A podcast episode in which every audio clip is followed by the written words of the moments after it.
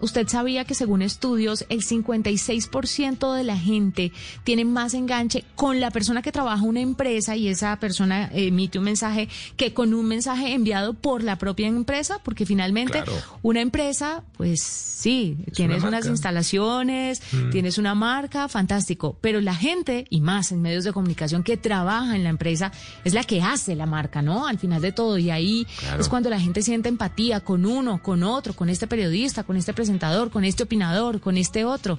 Entonces es un tema súper complejo para analizar y no hay leyes muy claras al respecto. El lunes terminamos de hablar de eso. Son las ocho en punto. Nos vamos. con gusto acompañarlos. Más tecnología e innovación la próxima semana aquí en Blue Radio. Chao. Chao a todos.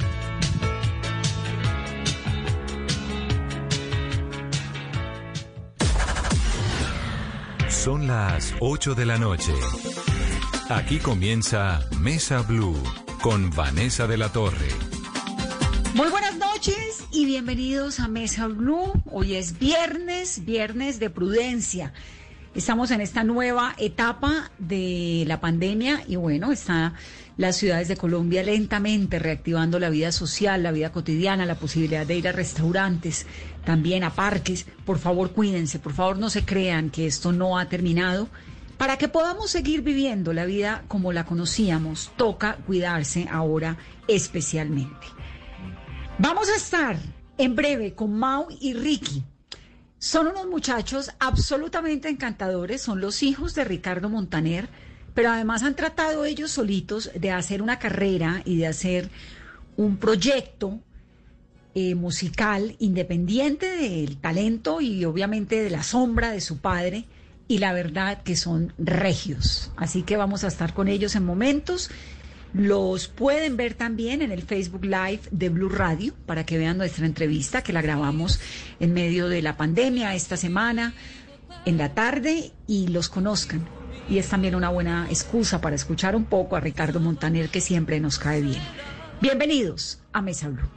Y cuando llueve, te gusta caminar vas abrazándome sin prisa aunque te mojes. Amor mío,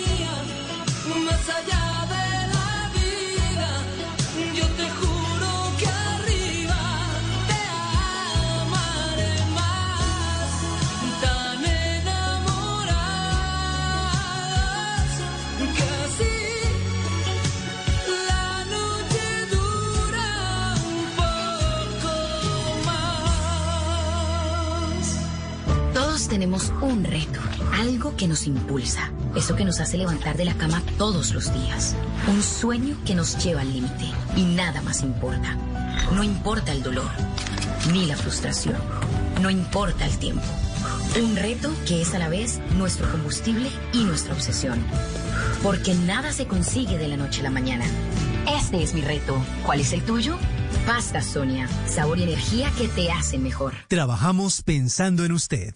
Zonas Futuro es transformación. Es confianza. Es participación ciudadana. Es legalidad. Es seguridad humana. Es fortalecimiento comunitario. Es desarrollo territorial. Con Zonas Futuro construimos el presente para transformar el futuro de Colombia. Zonas Futuro, construyendo, transformando y preservando. Gobierno de Colombia. Este domingo, en Sala de Prensa Blue. La reapertura que inició Colombia es la misma en los demás países del continente. Hacemos un recorrido por los países del vecindario. El COVID-19 es un virus que no se cansa, nos dice un epidemiólogo colombiano, que es a su vez una de las voces más autorizadas del tema en los Estados Unidos. Las víctimas de Interbolsa se quedaron viendo un chispero. Ni les devolvieron la plata, ni hubo justicia para los los responsables del descalabro. Y Juan Piz González y su creador Alejandro Reaño nos hablan de su nuevo libro, en donde nos cuentan qué es lo políticamente incorrecto en Colombia. Sala de prensa Blue, este domingo desde las 10 de la mañana. Presenta Juan Roberto Vargas por Blue Radio y bluradio.com. La nueva alternativa. Estás escuchando Blue Radio. Aprovecha este espacio para descubrir nuevas pasiones. ¿Sabes tocar algún instrumento? ¿Te gusta pintar? ¿Cocinar? Es tiempo de cuidarnos y querernos. Banco Popular. Siempre se puede. Conoce la nueva tarjeta de crédito Zafiro del Banco Popular, diseñada para agradecerle a nuestros profesores por todo lo que nos han enseñado. Con descuentos en todas las compras en establecimientos relacionados con educación. Seis meses gratis de cuota de manejo y mucho más. Solicita ya tu tarjeta de crédito Zafiro en nuestras oficinas y disfruta todo lo que tenemos para ti. Hoy se puede, siempre se puede. Banco Popular. Somos Grupo Aval. Vigilado Superintendencia Financiera de Colombia. Señoras y señores, esto no es una historia de vida real, pero a veces uno mete la pata. ¿Cómo dice? No quiero conocer a tu papá, no, no, no, no, porque sé que si me ve me va a matar. ¿Cómo decirle que estoy loco por ti? ¿Cómo decirle que estás loca por mí?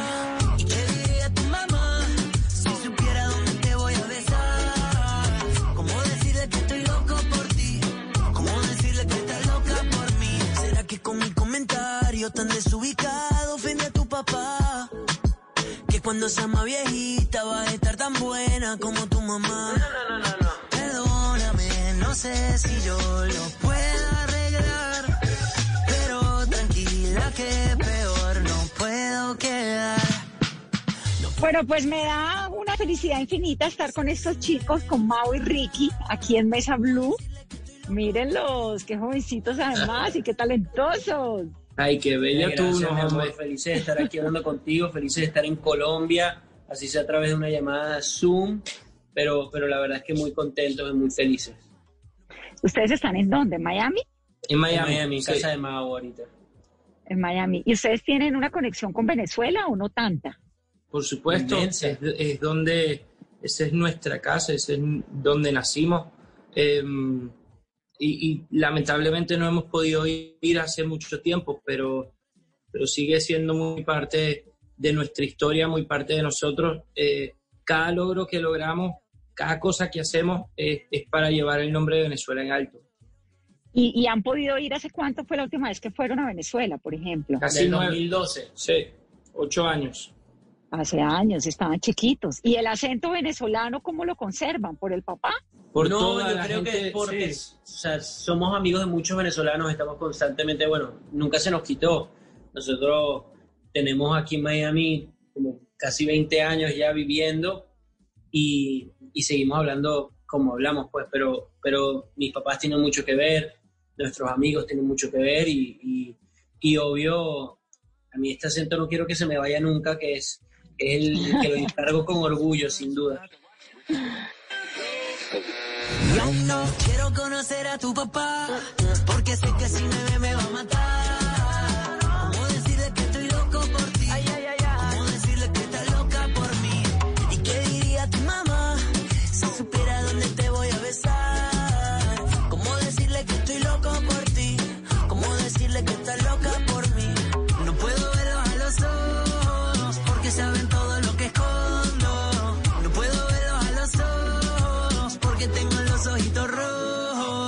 Bueno, chicos, y el y ustedes dos en el en el proyecto musical que tienen, ¿quién hace qué? ¿Quién compone? ¿Quién manda?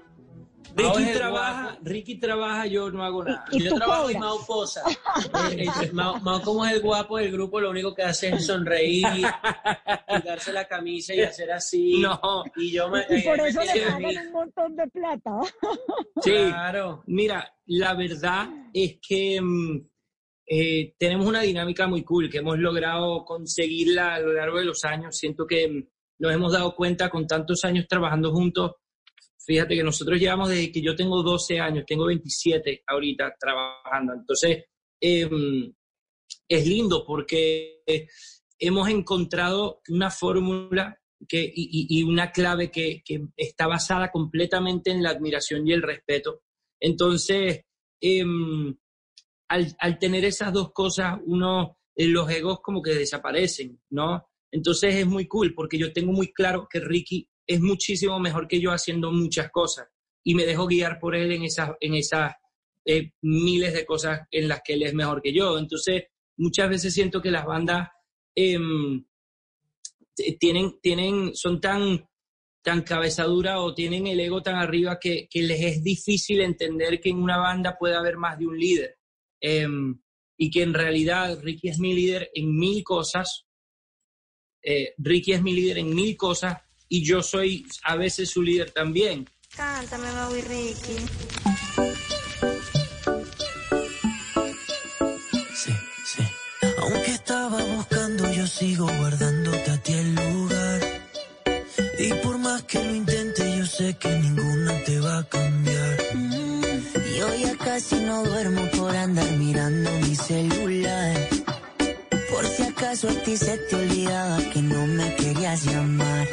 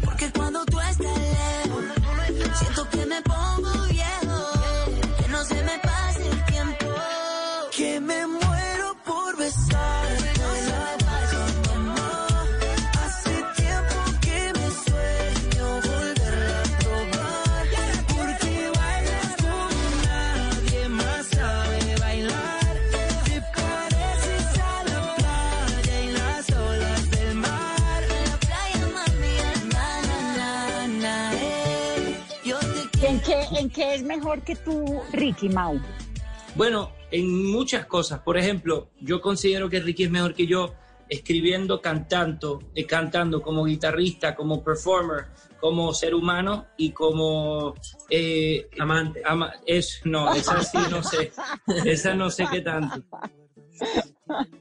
No, ¿Y mentira, Ricky, pero... ¿Qué le aprende a Mau? No, es que te, te digo la verdad, eh, primero que nada lo que dice no, no es cierto. Nosotros, eh, lo que sí es cierto es que la admiración es, es la base de nuestra relación, ¿no? Entonces eso, y, y debe ser la base de, de- de todas las relaciones, el respeto y la admiración, eh, sea de hermanos, de, de colegas, de novios, de pareja, lo que sea. Eso yo creo que es algo clave. Y en el caso de Mau, eh, yo creo que él es eh, quien le da, si, si bien es cierto que como dice, yo soy una locomotora que estoy todo el tiempo haciendo, creando, buscando, cambiando, haciendo, o sea, creando ideas, etcétera. Mau es el corazón que le da también, yo creo que un significado más allá a es, al mensaje, o sea, no- nos damos cuenta gracias a Mau y a su aporte a la banda es que, que, nue- que nuestra, nuestro propósito va más allá de la música, la música es el vehículo para poder llegar a miles de corazones y comunicarles un mensaje de amor.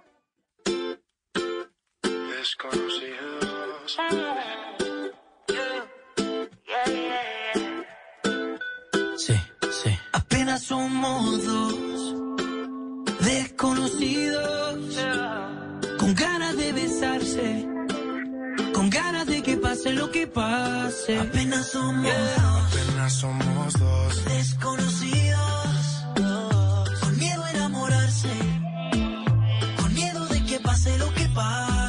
pasar un buen rato. Si quiere después nos enamoramos. Vamos a pasar un buen rato, paso a paso que la cagamos. Vamos a pasar un buen rato. Si quieres después nos enamoramos. Vamos a pasar un buen rato. Paso a paso que la cagamos. Oye, oye, óyeme bien.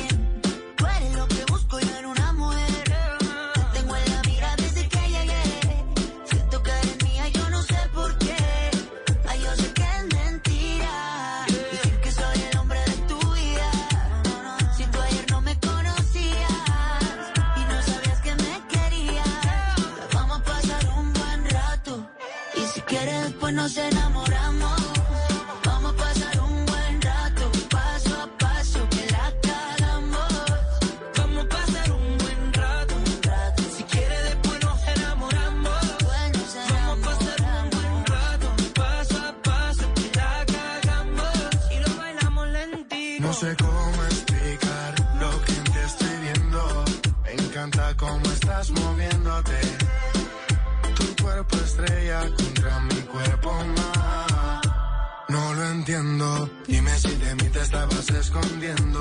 Tú también ya y yo apenas conociéndote. Bailemos sin importar quién esté viendo. Hoy yo te quiero tener conmigo. Pues obviamente lo de ser cantante lo llevan en la sangre, porque pues Ricardo Montaner obviamente es una institución para la música. Pero ¿en qué edad, a qué edad comenzaron a cantar? ¿O comenzaron a darse cuenta de que, le- de que lo suyo era el canto? Bueno, a los 12 empezamos a hacer nuestro primer disco, pero ya llevábamos varios años queriendo hacerlo. Ricky y yo nos criamos em, no solo obviamente con nuestro padre ahí, sino que también nos criamos eh, jugando a ser Servando y Florentino. Entonces, desde muy chiquito nos moríamos por hacer un disco juntos y nos moríamos por trabajar y por, por salir de gira y por hacer cosas, ¿no? Entonces, em, la verdad es que nuestros padres no, nos, un poco como que nos aguantaron y nos decían, no, nosotros queremos que ustedes tengan una infancia más o menos normal dentro de lo que, de lo que existe, obviamente, ya que viajamos tanto. Entonces nos dijeron que todavía no podíamos hacer un disco. Ya a los 12, creo que por cansancio, nos permitieron empezar a hacer música, un disco y tratar de ser em, firmados por alguna disquera. Eso se tardó como cuatro años en, en que sucediera, que nos seguían diciendo que no y que no y que no con las disqueras. y dos Eh, años más y salió nuestra primera canción, que después de ese momento, que se fue en el 2011, pasaron seis años, siete años casi, eh, a que sacáramos una canción que sí conectara con el público, que fue Mi Mala, que fue ese primer, esa primera canción que nos cambió la vida. Pues.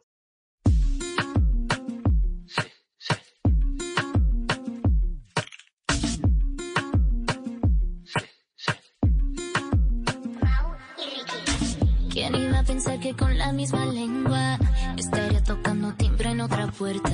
¿Quién iba a pensar que con mi billetera estaría comprando pan en otra tienda? No es asunto lo que yo haga por la calle, a ti te gusta más. Si tú no quieres, tú no me amas, dejemos las cosas claras.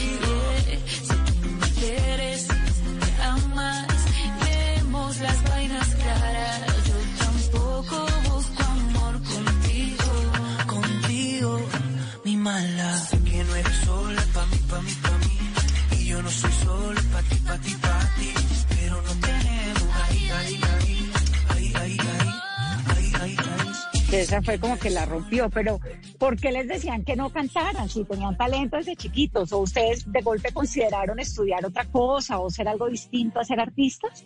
Nuestros papás, dices tú. Sí, con lo que No, decía yo. ustedes, en algún momento dijeron, pensaron que podían hacer algo distinto a ser artistas No, o esa fue la decisión de toda la vida de siempre. Siempre, siempre íbamos a ser cantantes desde chiquitos y pero yo creo que todo lo que vivimos es para poder contar la historia hoy en día como algo diferente. O sea, si todo hubiese funcionado, tendríamos 15 y 12 años, eh, capaz y ese estereotipo de que la gente piensa que las cosas se nos, dia- se nos han dado más fácil porque somos hijos de Montaner, hubiese sido algo real, pero pasamos 13 años picando piedra, buscando oportunidad eh, en, como sea para lograr, para lograr hacer un nombre en la música y, y eso se tardó para nosotros 13 años. Hay gente que les toma 5 meses, hay gente que le toma 5 días, hay gente que le toma que no les llega nunca. En nuestro caso fueron 13 años de, de intentarlo hasta De que llegó el momento.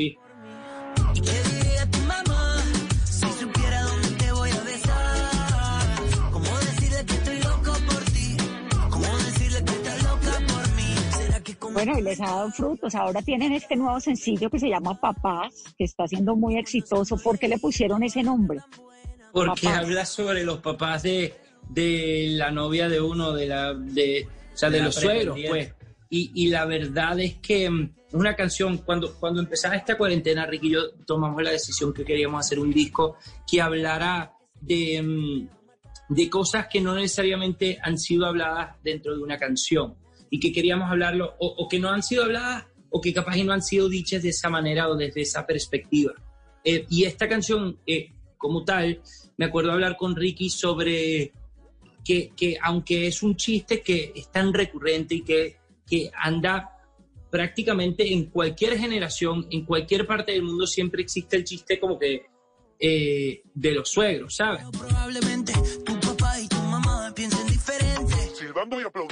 Solo fue un accidente. No sabía que tu padre estaban presentes. Tomo mucho, que fumo mucho, ya me lo han dicho y con eso lucho. Que tomo mucho, que fumo mucho, ya me lo han dicho y no lo escucho. Y nos pareció súper curioso que todavía eh, eh, no existiera alguna canción que hablara de eso. Entonces, Ricky y yo dijimos, ¿sabes qué? Vamos a hablarlo, vamos a decir algo desde, también un poco desde el humor, porque sentíamos que no había otra manera de hablar de los sueros em, sin ofender, sí, sí, que fuera Pero a les ha, través del ido, humor. ¿les ha ido bien con los suegros o regular? Muy bien, Bien, o Sí. sea, bueno, a mí me ha ido, alguna vez me ha ido mal, sin duda. Yo siento que yo soy como el estereotipo en fotos, si me ven en fotos o en videos, que como la pesadilla de cualquier suegro, o sea, tatuado, ese pero pintado. Sí, cla- bueno, gracias, gracias Vanessa, te lo agradezco. Gracias por agregar. Eh, Ya vemos a quién no le gusta el pelo. No, No, bueno, a mí sí me exactamente. gusta, pues. pero es que sí me gusta, pero es que yo no soy la suegra de ustedes, entonces. Claro, pero si fuese nuestra suegra, el, el pelo diría, bueno, ¿y ese pelo qué tal? Bueno, exactamente. Y después me conocen y se dan cuenta que soy un, un osito de peluche, un pan de Dios. Y ese pelo, ese pelo de dónde salió. Ok, vamos a hablar de mi pelo. Me encanta porque eh, a ustedes lo escucha mucha gente y quiero, y quiero dejar esto súper claro. Yo hice, yo me hice esto del pelo, no, nunca lo había visto antes en nadie, ¿no? Lo hice hace cuatro meses cuando empezamos a grabar estos videos en junio, ¿no? Eh, y acabo de ver ayer eh, que Neymar se hizo el mismo pelo, ¿no? Entonces, me encanta porque me encanta inspirar a la gente, me encanta, me encanta imponer moda, me fascina, claro. me encanta hacer tendencia. Pero claro, el problema es que cuando, cuando se lo hace, eh, cuando se lo hace Neymar, es que eh, ahora soy yo el que se lo copió a Neymar, aunque Neymar se lo había hecho cuatro meses tarde. Entonces, por ahí ya voy a andar caminando por la calle, si no existiera la cuarentena, obviamente, y me van a decir, ay, wow, tiene el pelo como Neymar, y voy a, a, a explicar. Carlos, mira, déjame enseñarte esta fotico de junio. Fotico de junio que habla de que, eh, que se ve clara aquí la evidencia que ya yo tenía este pelo, y mira este videito de él en agosto, tres meses tarde. Bueno, pero a ti te luce más que a Neymar, yo creo, me parece. Yo Se estoy de acuerdo, yo soy más guapo. Me enamora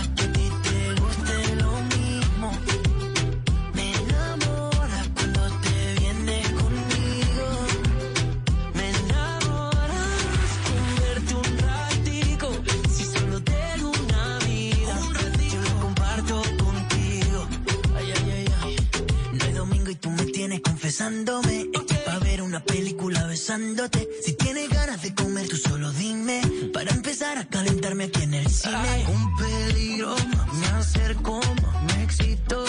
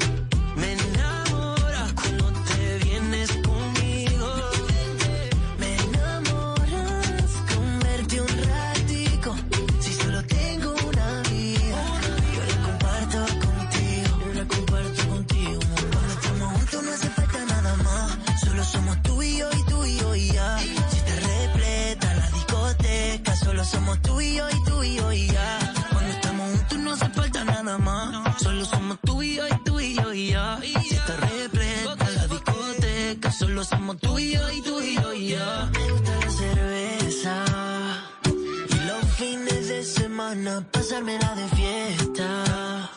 Mami. Bueno, con los suegros bien, y con las suegras, es que lo de la suegra creo que ya es otra cosa. Mira, ¿no? yo te voy a decir algo. Primero, mis suegros son paisas. Así que ya Ah. de por sí te puedes imaginar que soy el tipo más afortunado del planeta, número uno. Claro, porque estás casado con una colombiana, eso sí es Por ya una supuesto. gran fortuna. Por supuesto que sí, por eso lo digo.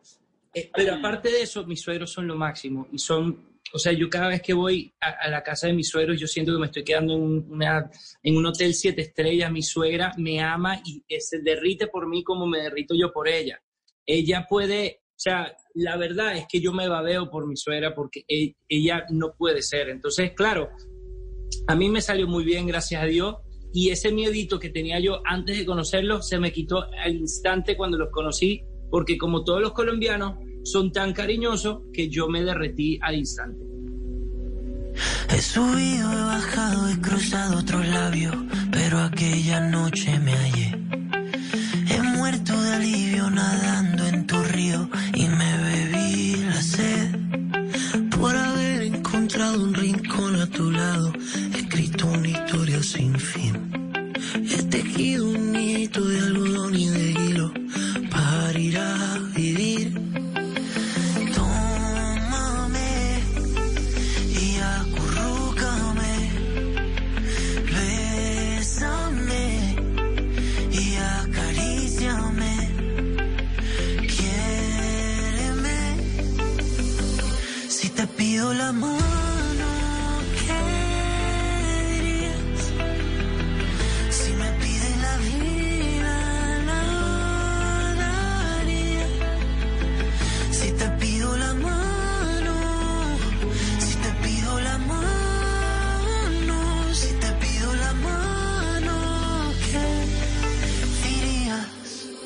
Yo me puedo morir si pienso que no estás junto a mí. Estoy hecho para ti. Yo no quiero ir a buscar por ahí. Porque no estoy seguro de más nada más que de amarte. Y mis latidos se aceleran preguntándote si te pido la mano.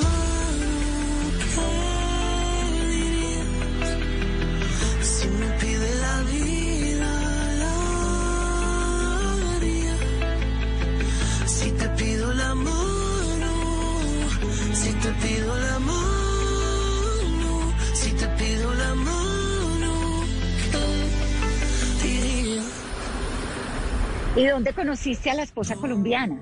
En Medellín, yo estaba de gira con Andrés Cepeda. Yo estaba, eh, Andrés Cepeda nos había invitado em, a ser parte de su gira. Estábamos en ese momento em, en un programa en Colombia que, que era bastante conocido. Y em, un amigo mío, que de hecho fue parte de ese programa, Esto es la voz, ¿no?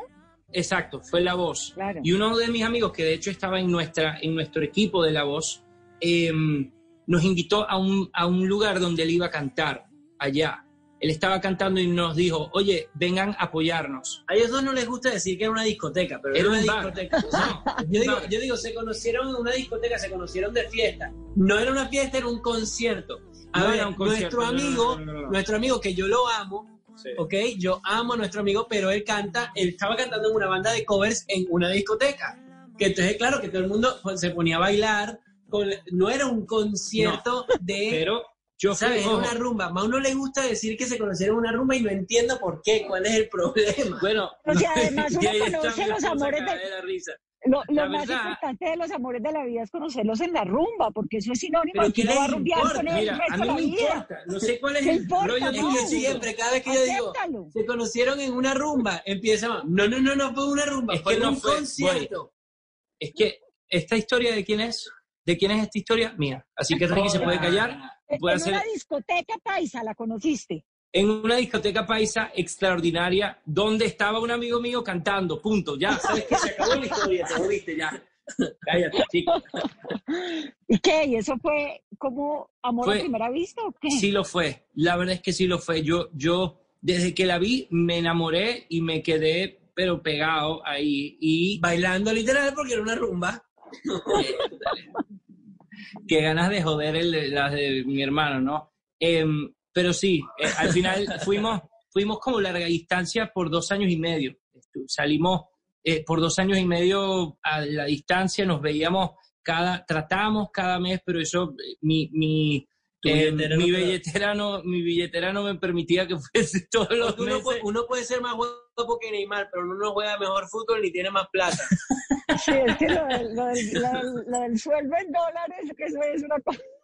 Ay, Dios mío. Pero al final, después ella se termina mudando a Miami eh, a trabajar y, y pues sí, y me casé con ella porque no había otra opción en lo absoluto porque yo me derretía y yo sabía que yo me iba a casar con ella en el momento que la vi. Como si no te conociera, ey, el corazón se me acelera, ay, como una noche pasajera, ey, ¿cómo te explico lo que siento, bebé? Recuerdo esa canción que bailamos anoche,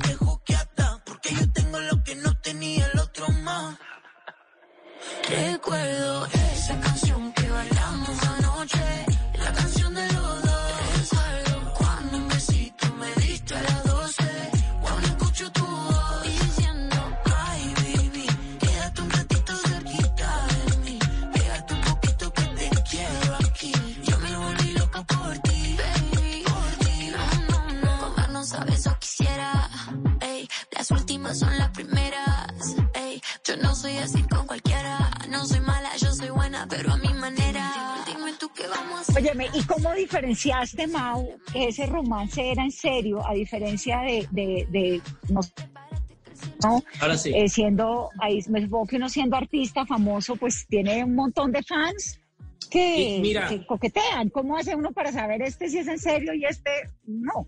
Bueno, digamos que en ese momento no me conocía tanta, ta- o sea, la verdad es que a nadie le importaba quién era Mao, ¿sabes? Eh, pero, pero, em, no sé, o sea, yo creo que tuvo que ver un poquito en ese momento. em, yo de hecho no estaba buscando para nada tener nada serio. Yo me acuerdo perfecto ese, esa, esa época de mi vida y yo decir, ahorita es, es cuando menos quiero, o sea, porque aparte acaba de explotar todo lo de la voz, nos estaba yendo o sea, mejor de lo que nos había ido antes y yo decía, nada serio. Y obviamente Dios eh, eh, tenía otros planes y se rió y yo en ese momento em, me acuerdo perfecto, uno, que cuando yo le fui a dar un beso, ella me dijo que no. Y eso a mí me atrapó. Eso yo, en ese momento que Eso ella es dijo que pura no, yo- maña de colombianas, sí somos los colombianos. cuando ella dijo que no, yo ahí en ese momento dije, me jodí. Esto no va a ser algo así tan, tan chill, esto va a ser una relación larga y yo dije, bueno, así, ahí fue. Y literal, me quedé pegado y, y- y aquí sigo feliz. Ay, qué dicha, pues me encanta que Todavía además sigue sin parte... darle el beso. no, que parte, parte importante del corazón sea colombiano. Y el de Ricky, Ricky sí soltero.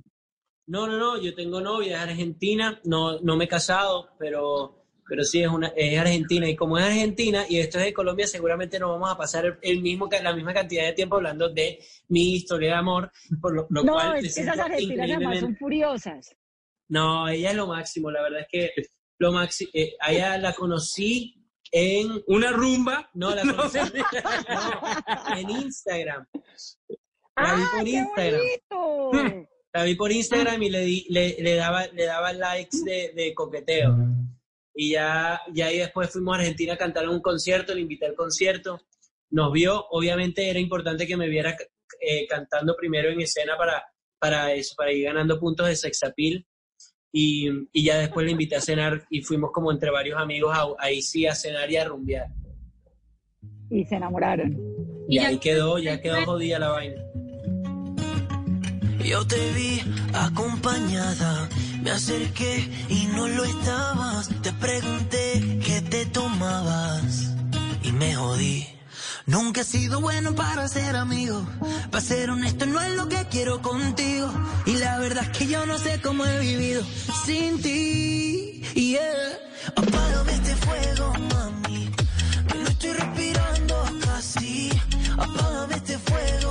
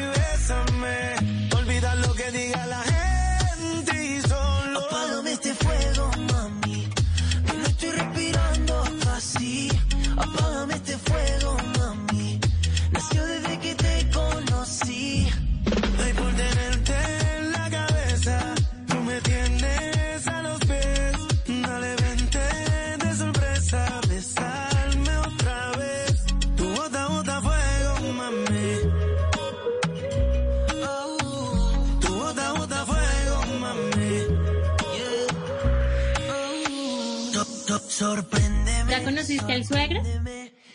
Sí, ya, ya conocí al suegro. Eh, ah, yo tenía todo el plan armado para ir con manga larga, quitarme los piercings y tal, cuando, pero se me olvidó por completo y cinco segundos antes de que abrieran la puerta estaba yo abatonándome la camisa para por lo menos estar un poquito más decente y, y nada, pero gracias a Dios se enamoraron así tal y como soy. Chicos, ustedes cantaron con John Legend, los invitó a Bigger Love. ¿Cómo fue esa historia? ¿Cómo termina uno con John Legend? Baby, a ti nada se parece. No tengo ni idea hasta el día de hoy, pero em, siempre lo hemos admirado y, y para nosotros, o sea, desde que me acuerdo, John Legend siempre ha sido una persona como, como súper allá arriba, ¿no? Entonces, em, estábamos en medio de la cuarentena haciendo este disco. Eh, yo estaba, en ese momento nos estábamos quedando, ese es el perro de Ricky que se llama Mao, perdonen por el, por el, la interrupción. Em, ¿Se llama Mao el haciéndole- perro de Ricky? Sí, se llama Mao. ¿Puedes creer esa vaina? No. Sí, sí, yo sé. ¿Qué ganas este? Mira, entonces estaba haciendo yo una parrilla para mi familia y mi manager en ese momento nos, nos avisa que existía esta posibilidad, pero nos avisó un poco como si fuese una, sea, cualquier cosa, como, oye, eh, llegó fulano, ¿sabes? Cualquier cosa. Y, mm, y yo me acuerdo perfecto que dejé la parrilla a la mitad y nos fuimos Ricky y yo corriendo al estudio a poder escribir y grabar la parte para que él no se arrepintiera.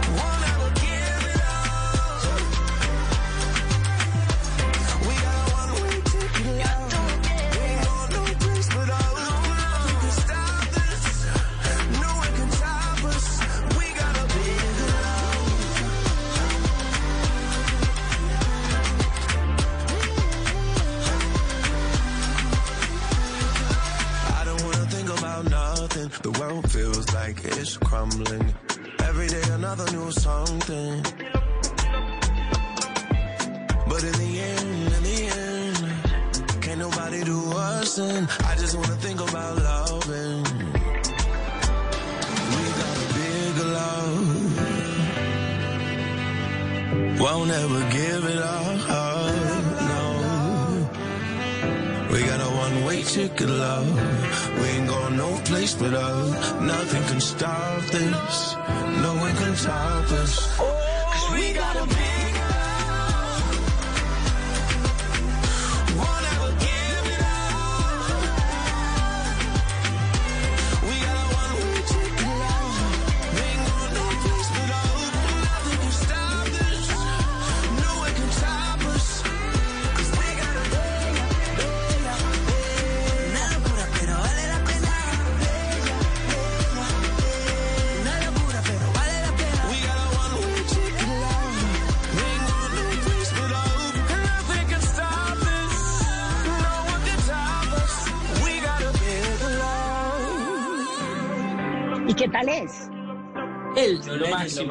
Hemos aprendido mucho de él en solo los dos meses que tenemos de conocerlo, sin duda.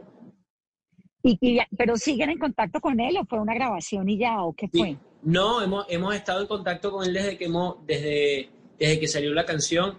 Hacemos, hacemos promos juntos y, y- y hacemos entrevistas juntos y, y es súper raro, la verdad, porque, o sea, raro bien, porque de repente le hacen preguntas a él sobre Maui Ricky y él empieza a decir, well, Maui Ricky. I heard when I first heard Maui Ricky, I- Sí, sí, sí. Y Ricky con caras obviamente de fans, súper, súper, súper fans.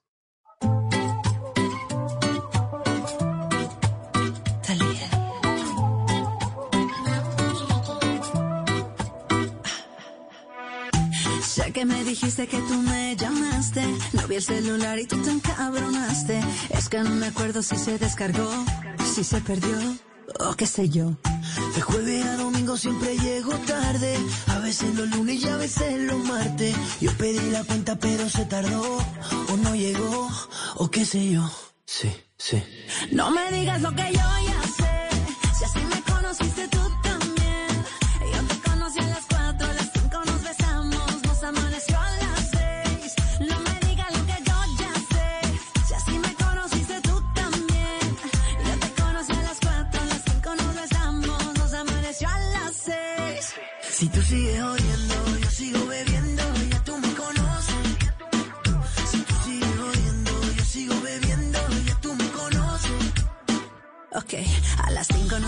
Yo a las 7 te acosté. Y si mal no recuerdo, hasta la ropa te quité. ¿Qué fue? No me hagas caritas, yo no sé qué fue. Si hasta te desperté con un café. Ni tú ni yo somos santos, menos tomando guaros. Se mete entre las venas la música que suena,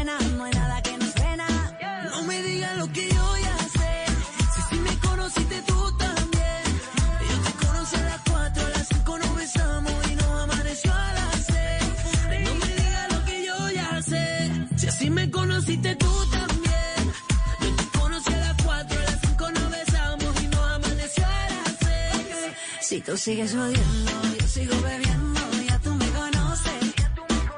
Si tú sigues odiando, yo sigo bebiendo, ya tú me conoces. Baby, escúchame. Lo que sea que hice no me acuerdo bien. No hay explicaciones, quiero que me perdonen, no lo vuelvo a hacer.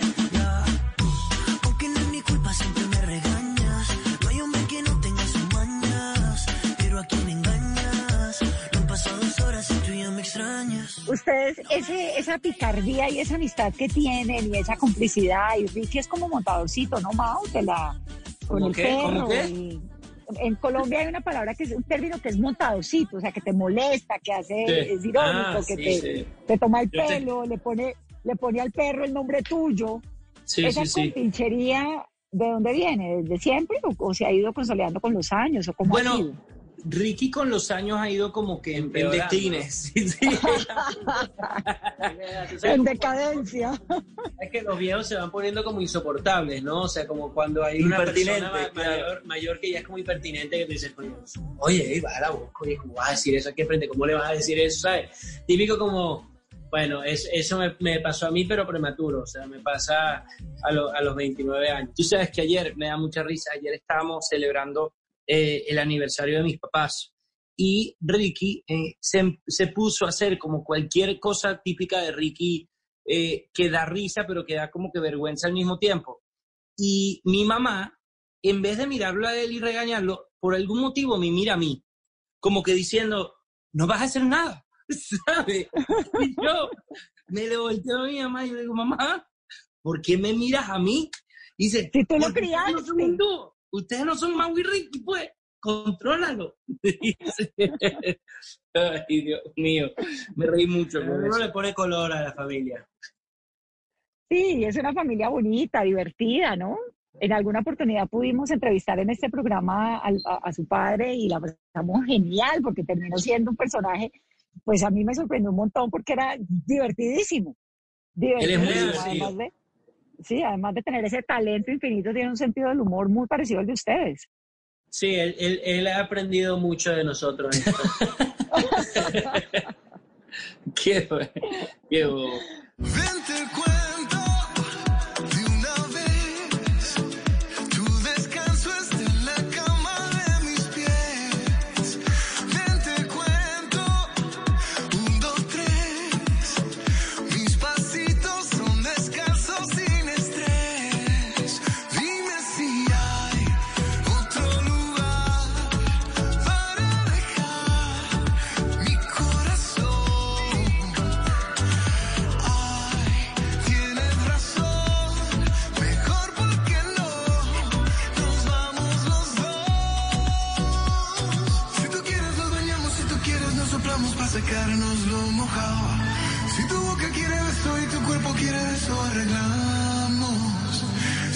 Chicos, esto de componer, ustedes le han compuesto a Talía, le han compuesto a Bosé, le han compuesto a Ricky Martin, a Cristian Castro. ¿Quién compone? ¿Cómo es la cosa? ¿El uno compone, el otro pone la música?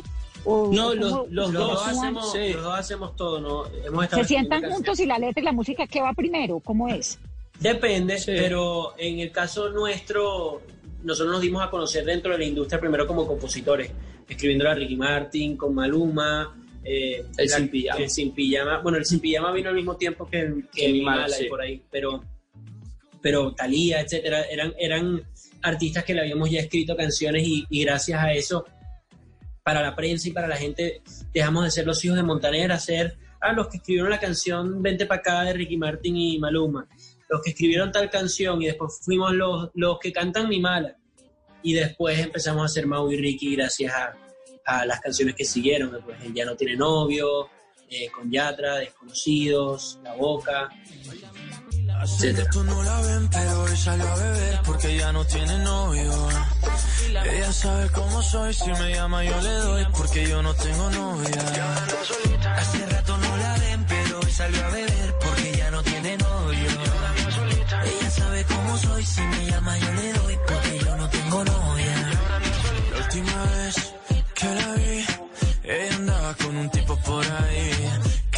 cosa rara, ahora está encima de mí. ¿Qué está pasando? ¿Qué está pasando? Yo no lo sé, sé. Pero parece que ella se quiere vengar de él, él. Si tu novio te termina, yo te tengo la mejor medicina. Si tu novio te termina, Pero ¿cómo es el proceso de escribir una canción? La letra Bueno, no es sé. primero, la música es primero. En nuestro le caso guitarrita, la- le hacen, ¿qué hacen? ¿Cómo lo hacen? La música primero, o sea, eso. eh, nosotros a nos, nos gusta muchísimo primero eh, tener toda la melodía de la, de la canción, eh, escribir toda la melodía para después meterle la, la letra un poco como rompecabezas eh, a, toda la canción. Pero sí comienza con la melodía. La melodía. y también depende, o sea, Sí. no estamos. durante este álbum muchas veces ha empezado con el concepto. O sea, en el caso de Papás, empezó con el concepto de decir, Exacto. oye, quiero escribir una canción sobre los suegros, ok, ay, que puede decir algo, no quiero conocer a tu papá, sé que si me, me va a matar. Eso, eso vino primero y después alrededor de eso armamos el resto de la canción. ¿Y Montaner les opina sobre las canciones que componen o no mucho? Bueno, Sí, a eh, sí, eh, de hecho, o sea, no siempre le encantan, o les gusta o, o- o nos dice, bueno, yo cambiaría tal cosa, como en el caso de Desconocido, él dijo que, que quería cambiarlo, de que, que para él le hubiese encantado cambiar el, la, la cagamos. Y nosotros le dijimos que bueno, que, que gracias, em, pero que al final así era como, como nosotros nos comunicábamos. Y gracias a Dios, yo creo que hoy en día ya, ya entiende eh, lo de la palabrita. No, pues claro, lo que pasa es que Montaner con ese romanticismo y ese señorío, ¿cómo va a permitir una, can- una palabra de esas en una canción? Pero él lo dice también, habla así. Es que Claro, pero no canta así.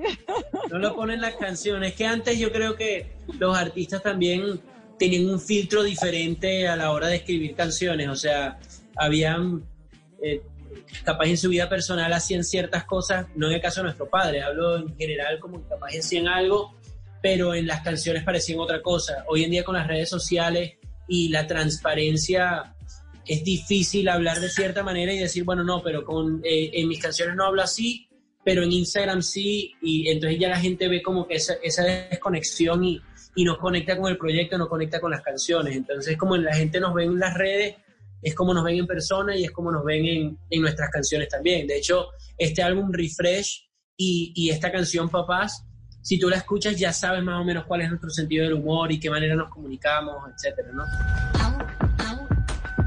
Señoras y señores, esto no es una historia de la vida real, pero a veces uno mete la pata. El tema de, eh, de la melodía, del sonido de esta canción está muy distinto a lo que ustedes han venido haciendo pues últimamente. Le están metiendo como eh, influencias, como ustedes lo han dicho en otras entrevistas que tienen antes, porque deciden arriesgarse con este cambio de sonido. Mira, eh, perdón, eh, la, la cuarentena yo creo que ha servido para nosotros como nuevo punto de partida, ¿no? Y para todos los seres humanos. Hemos dedicado este tiempo para darnos cuenta que lo más importante que tiene cualquier artista, más bien, o sea, cualquier ser humano realmente, es su identidad, ¿no? Y, y- y- y eso que hacen que, que, que los hace diferente a todos los otros artistas, ¿no? Y en nuestro caso tiene mucho que ver con nuestro sentido del humor, con las influencias que tuvimos creciendo, eh, creciendo con música latina y música americana también. Escuchábamos Blink-182, Eminem, eh, Alejandro Sanz, eh, Daddy Yankee, o sea, un poquito de todo, eh, creciendo que, que hoy en día puede llegar a ser eh, el sonido de Mau y Ricky, ¿no? Entonces nos metimos cuatro meses y medio en una casa, eh, apagamos prácticamente redes sociales, teléfonos, Spotify, sin escuchar nada de radio, nada de, de qué era lo que estaba sucediendo, qué tipo de música es la que está funcionando y dijimos, hagamos exactamente lo que nos, nos, nos provoque, así metamos la pata, como artistas nos vamos a sentir que estamos proponiendo algo diferente. Y eso fue lo que hicimos. Y cuando salió la canción nos miramos con Mao, nos dimos la mano, dijimos, bro, si nadie escucha esta vaina, por lo menos como artistas nos vamos a sentir plenos porque realmente pusimos algo nuevo en la mesa. No somos un paraguas dentro de una, de una canasta de manzana, ¿no? Y de- de- definitivamente dices tú, ah, wow, ¿qué es esto dentro? ¿Sabes? ¿Qué hace un paraguas dentro de una canasta de manzanas? Muchas veces podrías decir que esto que hace y lo botas, o podrías decir, buenísimo, está lloviendo afuera, así que me prefiero llevarme el paraguas que la manzana. Entonces, eso es, eso es lo que perseguíamos con, con copiado full. Hay mucha gente que, la- que ha escuchado y visto la canción, el, el challenge se ha viralizado. Hoy en día se miden también las canciones en éxito por ver qué tal le está yendo en TikTok y, y ver que está número uno en TikTok es como canción, la canción más viral. Es una locura, más de medio millón de videos en tres semanas.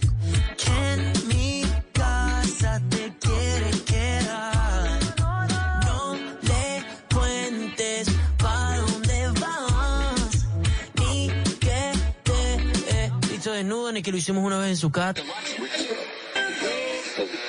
Yo no quiero conocer a tu papá, porque sé que si me ve me va a matar. ¿Cómo decirle que estoy loco por ti? ¿Cómo decirle que está loca? Y para los que no hemos hecho el reto, ¿cómo es, Mau y Ricky? Eh, mira, tú estás pidiendo que, que- que te enseñe, o sea, tú quieres un tutorial de este reto. Que, que Ok. Dale, Mau, dale. Yo no, no, no, no, no, no. Yo no, eso no es cierto. Pero lo que sí te puedo decir, nosotros no lo creamos a propósito porque si lo hubiésemos creado hubiese sido un desastre. Em, pero te puedo enseñar los primeros pasos, porque si no después yo yo no cobro por cantar, pero por este tutorial sí. Así que em, Te lo A muestro. ver. A ver, Mao, dale. Uno primero hace el wow, el wow, ¿verdad? Que, que es como súper común en TikTok. Tú haces wow y después tienes que hacer el no, no, ¿verdad? Quiero conocer a tu papá, ah, ah, porque sé que si me ve me y, va a y matar. te, te escondes, abres, tienes que hacerte como la cachetadita y, y te va a matar, Matar. así, ¿no? Como ¿Cómo decirle, que, estoy loco por ti, como decirle que estás loca por mí. ¿Y qué diría tu mamá si Pero que supiera lo haga dónde te voy a Carolina, porque es besar? que, que lo haga Carolina, porque que lo hagamos nosotros no tiene ningún chiste, que lo haga ella, que es la que le va a costar. No, no, no, que lo hagan todos nuestros oyentes de Mesa Blue y Vane. Exactamente. Los Pau cuatro, y. Carolina. Las Un, tres las quiero ver haciendo. Mira, Vanessa. Ay, Dios mío, te quiero, Vane. No, eres lo máximo. Qué felicidad poder. Óyeme, yo honestamente me quedaré aquí hablando con ustedes, pero los managers de ustedes me están regañando y me están mandando mensajes por todos lados, que ya, que qué hubo, que tienen un montón de Es que somos encantadores, ¿verdad? No, yo sé, pues obvio que son encantadores, es lo máximo. barbaridad. Yo tuve que parquear por acá en una esquina para poder sentarme a charlar, porque esta hora para mí es súper difícil también. Pero cuando vuelvan a Colombia, que espero que sea pronto y que podamos conocernos en Ujú. persona y echar lora, me prometen que nos vemos en mi cabina de radio para que nos Eso va. riamos y para que oigamos todo y, y pasemos Y rico. sin con los tapabocas. Sí, lo del tapabocas es ya como parte de la vida de uno, pero Oye, te queremos, gracias, las queremos, Pau, Caro, Vane, gracias por este espacio tan hermoso que nos brindan. Em, yo creo que ustedes tres no se imaginan lo que significan para nosotros. Yo siento que ustedes no se han dado cuenta cuánto Dios las usa em, para permitirnos mandar este mensaje de amor que estamos tratando de mandar a toda la gente, que es mucha la gente que los escucha a ustedes. Así que las queremos em, y nos vemos muy pronto, si Dios quiere. El gusto es realmente nuestro. Qué dicha tenerlos en este programa, qué dicha que nos muestren su música, su talento. Me parece, Ricky, que te quedó muy bien el corte que le copiaste a Neymar. Síguelo haciendo. o sea, se, te, ve muy bien y los espero Oye. aquí en Colombia. Si me hace, si me hace jugar fútbol como él y facturar igual, no tengo ningún problema. Yo, yo ando por ahí diciendo que se lo copié. Un Chao, abrazo, chao, chicos. familia. Chao, chicos, gracias. Chao.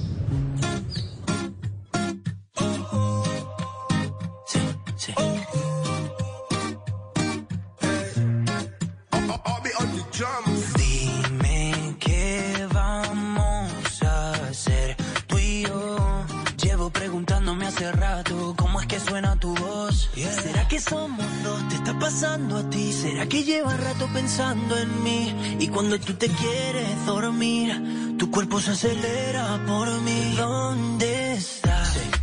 Yo sigo buscándote, nunca te olvidaré. Yo sigo buscando,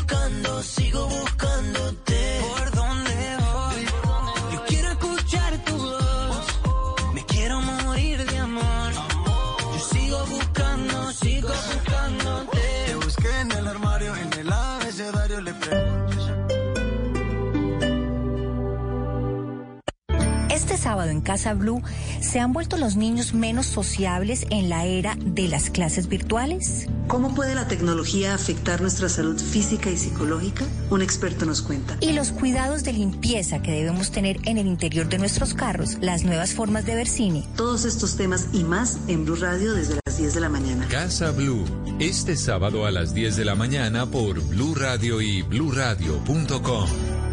La nueva alternativa. Ahora, más héroes que nunca, después de la cuarentena, regresa la Superliga. El mejor regalo en amor y amistad, el fútbol. Sobre el palo de la mano derecha de Este 8, Superliga Junior América. En Blue Radio, la nueva alternativa. Desde el cuartel de la justicia, Blue Radio.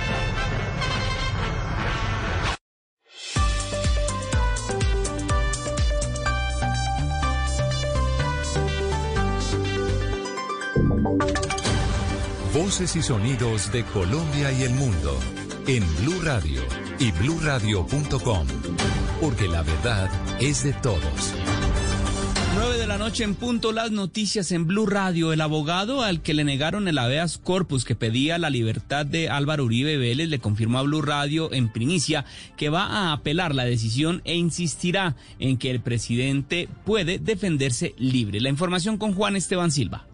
Hola Miguel, ¿qué tal? Muy buenas noches. Pues sí, señor, efectivamente, el abogado que presentó este habeas corpus que señala que Álvaro Uribe Vélez podría defenderse en libertad, le confirmó a Blue Radio en primicia que va a apelar la decisión ante el Tribunal Superior de Montería. Recordemos, en las últimas horas fue un juzgado en Montería que negó la libertad del expresidente luego de que se presentara este habeas corpus. Hay que recordar, Uribe permanece en casa por cárcel por decisión de la Corte y ahora la Fiscalía, quien es la competente para investigarlo por presuntamente haber incurrido en manipulación de testigos, un recurso que fue presentado, este habeas corpus, por el abogado Ángelo Chiavenanto. Lo que señala el documento conocido por Blue Radio de este juzgado de Montería es que no es a través del habeas corpus esta figura jurídica que pueda ordenarse la libertad del expresidente Álvaro Uribe Vélez. Significa entonces que la apelación tendrá que ser resuelta por toda la sala civil del Tribunal Superior de Montería y no será entonces un juez o un magistrado, sino la sala conformada por tres. Juan Esteban, gracias. Y la alcaldía de Bogotá reportó que la ocupación de UCIs en la capital cerró hoy al 63,5%, una baja importante. Uriel Rodríguez. Aunque en Bogotá se han registrado alrededor de 220 mil contagios de COVID-19, tendiendo una tercera parte del total de casos del país, la alcaldía tomó como alentadora la cifra de ocupación de unidades de cuidado intensivo al cierre de este viernes, con un porcentaje de ocupación del 63,5%. Y citando al secretario de Salud Alejandro Gómez, su colega de la cartera de gobierno Luis Ernesto Gómez escribió en su cuenta de Twitter lo siguiente, abro comillas, mi compañero Alejandro Gómez acaba de compartirnos la mejor noticia del día, la ocupación de UCIs en Bogotá cierra hoy en el 63,5%. Todo el sacrificio ha valido la pena. Gracias, Uriel. Y 11 personas que estaban detenidas en la estación de policía de San Mateo en el municipio de Soacha, al sur de Bogotá, resultaron heridas, además de otros dos policías, tras un intento de motín que fue controlado por las autoridades. Los detalles con Kenneth Torres. Las personas que resultaron afectadas fueron atendidas por organismos de salud y socorro del municipio de Soacha y Bogotá. Los afectados fueron trasladados al Hospital Cardiovascular de Soacha y el Hospital Simón Bolívar de Bogotá. Así lo dijo el coronel César Castro, comandante de la policía de Cundinamarca. Donde lamentablemente se presenta una sonada en contra de la policía por parte de los familiares de los internos que se tenían en la celda y paralelamente también se presenta un amotinamiento por parte de los internos quienes amontonaron las colchonetas y le prendieron fuego de esta actividad. Se tiene que 11 de los capturados lamentablemente salieron heridos con quemaduras de primer y segundo grado. El CTI de la Fiscalía ya inició las investigaciones de los hechos para tratar de establecer qué fue lo que sucedió al interior de la estación. Kenneth, gracias. Y siete barranquilleras se encuentran entre las 50 mujeres más poderosas de Colombia, según la revista Forbes. La información la tiene Daniela Mora. En su edición del mes de septiembre, por primera vez la revista económica Forbes Colombia publicó el listado de las 50 mujeres más poderosas del país y siete de ellas son barranquilleras. Elsa Noguera destacada en el ámbito político por ser la primera mujer elegida por voto popular como gobernadora del Atlántico y la primera alcaldesa de Barranquilla. Shakira ha sido catalogada como la mujer que gana más dinero en el planeta y según Sony se convirtió en la artista latina con más discos vendidos en la historia. Sofía Vergara con su acento latino único es la actriz mejor pagada en el mundo. Silvia Cherasi se convirtió en la primera diseñadora de modas latinoamericana en ser parte de la semana